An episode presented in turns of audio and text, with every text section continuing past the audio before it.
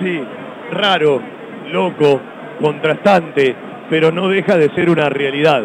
Hace un ratito repasaba que Banfield terminó de jugar su partido número 50 del año. Es la derrota número 19. No pudo cumplir ningún objetivo y tiene uno que trasciende todo y que es superador. Así es la vida de Banfield, con un Cabrera que lo recuperaste y siempre te entrega un plus, porque siempre te recupera una pelota más, porque siempre te da un pase más, pero fundamentalmente te contagia carácter y personalidad.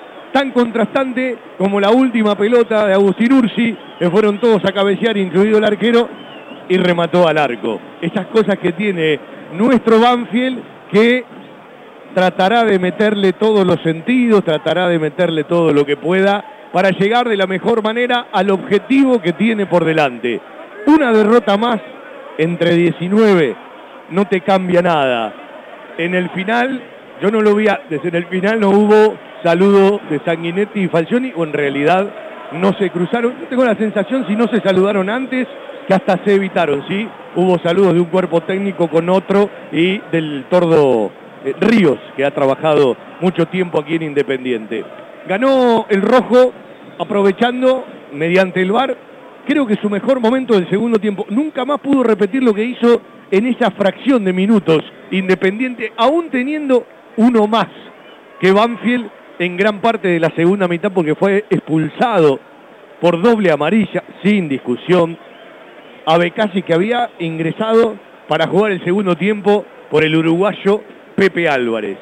Da la sensación de que este Banfield va a tener que aprovechar mucho, los momentos favorables, va a tener que aprovechar mucho los momentos de algunos jugadores, porque evidentemente se repite en ciertos traumas que ha tenido durante el recorrido del año y vive de momentos y tuvo algunos momentos, en el segundo tiempo empujó un poquito más, Cabrera fue importante para meter a Banfield en el campo rival, a pesar de que Independiente tenía ventaja numérica. Derrota número 19 del año para nuestro Banfield, la primera del regreso de Javier Esteban Sanguinetti, con una sola mirada, con una sola vista en cuanto a la orientación de lo que Banfield se juega, que está centrada en el 26 de octubre, donde toque jugar frente a Talleres de Córdoba. Pero por el torneo hay que seguir jugando el fin de semana. Yo creo que Banfield es claro partido de día viernes para ganar tiempo y horas pensando en la semifinal de Copa Argentina para cerrar el torneo en el Lencho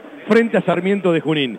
Es muy olvidable gran parte de lo que le ha pasado a Banfield en el año. Pero como dijo Darío hace un rato, es tan loco el fútbol también es un objetivo que lo tenía plasmado y lo tenía dentro del horizonte y también en mérito de Banfield estar hoy depositado en las semifinales porque eliminó a cuatro rivales como no lo pudo hacer en las anteriores nueve ediciones de Copa Argentina. Insisto en lo que decíamos cuando arrancó este partido, esta previa. No podemos soslayar lo que está en el horizonte de Banfield como lo importante, lo trascendente, la oportunidad y lo decisivo. Pero el partido de hoy, más allá de los matices, más allá de tener momentos, más allá de poder haber encontrado el arco rival, Independiente aprovechó sus mejores momentos.